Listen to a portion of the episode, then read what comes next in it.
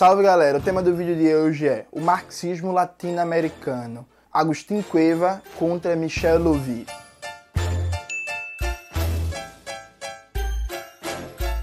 Antes de começar propriamente o tema do vídeo do canal, quero muito agradecer a você que ajuda a manter e melhorar nosso canal a partir do Apoia-se. Seu apoio é fundamental para a gente continuar esse trabalho.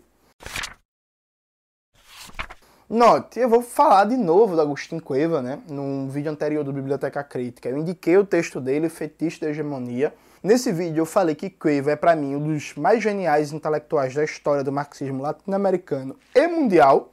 E nesse vídeo eu vou indicar outro texto dele, é um texto meio longo, Marxismo Latino-Americano, História e Problemas Atuais. As reflexões desse texto estão contidas nesse livro aqui que está aparecendo, que está sendo lançado pelo Lavra Palavra. Qual é a função desse texto? Esse texto é fundamentalmente uma resposta ao Michel Levy.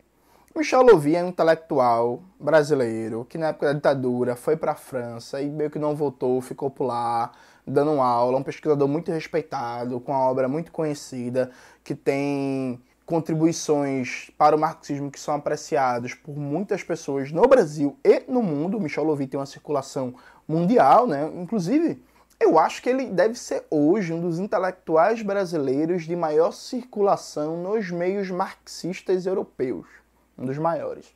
E aí o Michel Levy tem um livro que é Antologia do Marxismo na América Latina, que é um livro bem famoso, que tem várias edições e por aí vai.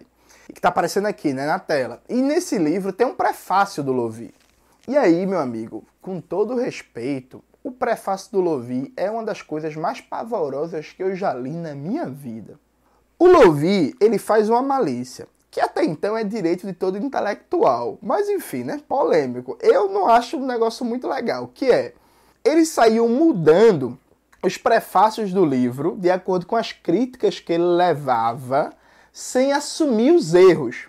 Então, por exemplo, na edição que eu tenho desse livro, não consta mais Lovi falando que o levante antifascista de 35 no Brasil normalmente chamado de maneira errada de intentona comunista, foi decidida pela Internacional Comunista na Rússia.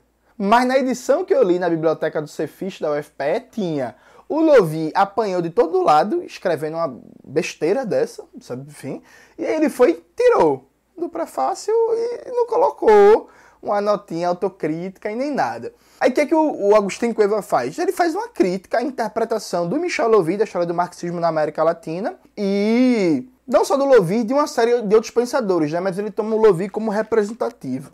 Qual é a questão? Diria que tem quatro questões centrais no texto do Cueva, que, é, enfim, vocês podem perceber muitas outras, mas eu quero destacar essas quatro. Primeiro, o Lovi faz uma história do marxismo no Brasil que é uma história insustentável, né? Ele fala de um período crítico, dialético, um período maravilhoso da história dos partidos comunistas, que é do surgimento da Internacional até mais ou menos 29. Detalhe, era um período que os partidos comunistas estavam se constituindo, praticamente não tinham base. Ele até fala que o maior partido tinha 5 mil militantes, né? que era, se não me falha a memória, o Partido Comunista do Chile. Então veja, chamar de período auge dos partidos comunistas, de um período em que era difícil achar um partido com 2 mil militantes, é um negócio surreal. Mas para o Lovi, depois de 29, tudo foi uma desgraça, porque tudo foi uma desgraça, por causa do stalinismo. O stalinismo acabou com tudo, né? Aquela coisa é, aquela tara troctista de soltar cartada do stalinismo como uma explicação fácil para tudo. E aí veio o stalinismo e acabou tudo, aí só com a Revolução Cubana é que veio um novo período de marxismo crítico, de marxismo arejado, porque até então, de 29 até então, foi tudo uma, uma tragédia, foi perdeu a criticidade, era um marxismo que só respondia à internacional comunista e por aí vai. O Cueva mostra que isso não se sustenta. Né?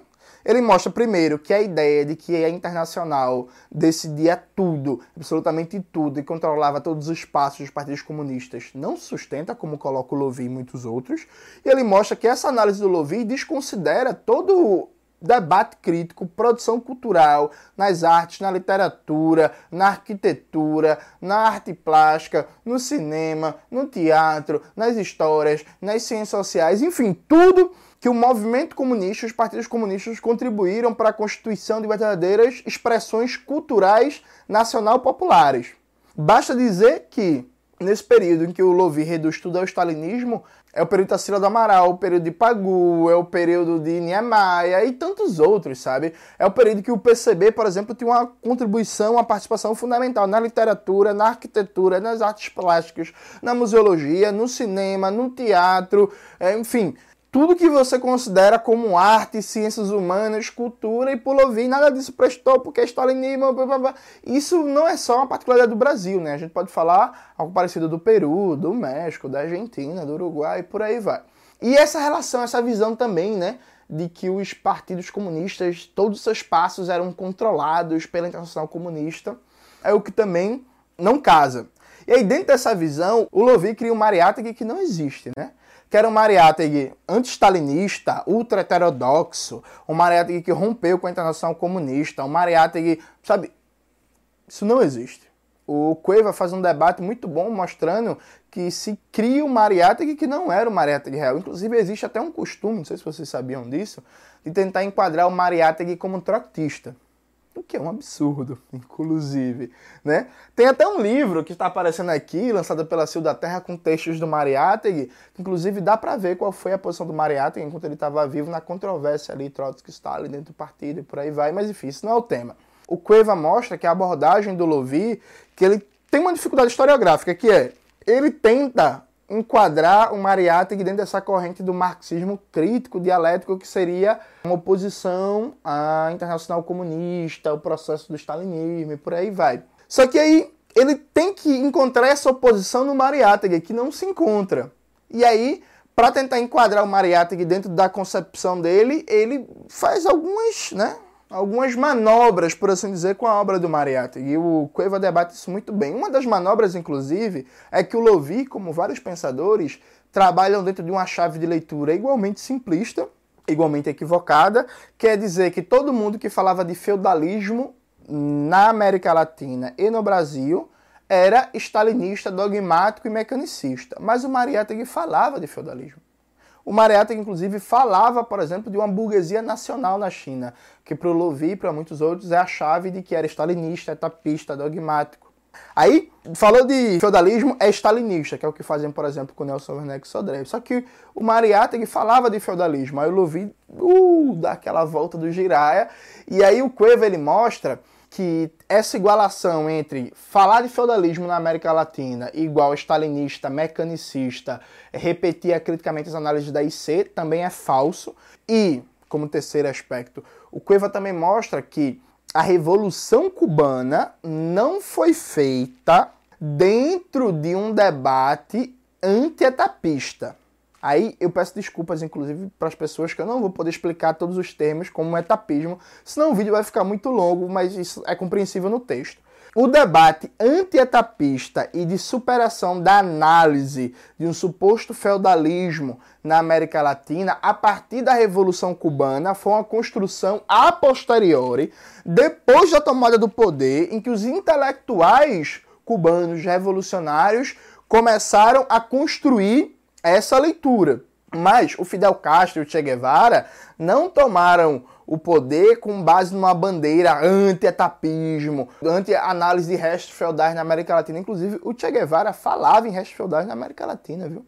Nos primeiros escritos dele, ali em 59, 60, 61, depois que ele abandona, sabe? É uma construção a posteriori. Então, essa coisa de que a Revolução Cubana ela deu certo porque ela rompeu com o etapismo e com a análise que existiam restos feudais da América Latina, isso, sabe, isso também está equivocado. Por último, o Lovi faz uma crítica muito dura à concepção leninista de partido, né? E ao próprio leninismo em si, eu diria. E ele, não tão abertamente, mas vários outros, que inclusive o Cueva vai citando, tendem a pensar a história do marxismo como organizações democráticas e organizações antidemocráticas. As antidemocráticas são as leninistas, né, ou marxistas-leninistas. E o Cueva, ele mostra que essa análise é uma análise reformista que tenta legitimar os influxos do eurocomunismo, e aqui de novo, não vou tentar explicar esse termo, mas tem fácil no Google e no próprio texto está explicado, os influxos eurocomunistas, reformistas, legalistas, né, dessa esquerda. Então, É uma esquerda que olha para o reformismo, para o eurocomunismo e tenta legitimar dizendo que é democrático, em contraposição às organizações marxistas-leninistas que seriam supostamente antidemocráticas. A moral da história é: esse texto do Cueva é fundamental para pensar a história do marxismo na América Latina. Eu diria mais, ele é um programa de pesquisa. Você lê esse texto, eu vou dizer assim, meu irmão, tem muita coisa da história do marxismo na América Latina, no Brasil, inclusive, para a gente repensar. Vamos estudar, vamos produzir, vamos pesquisar, vamos traduzir texto, vamos traduzir livro, que tem muita coisa para a gente rever. É nesse espírito, inclusive, esse texto, a primeira vez que eu li, há quatro anos atrás, foi muito instigante para mim, me fez repensar várias coisas. Eu recomendo muito a leitura, recomendo muito uma leitura atenta, um grupo de estudos, um debate.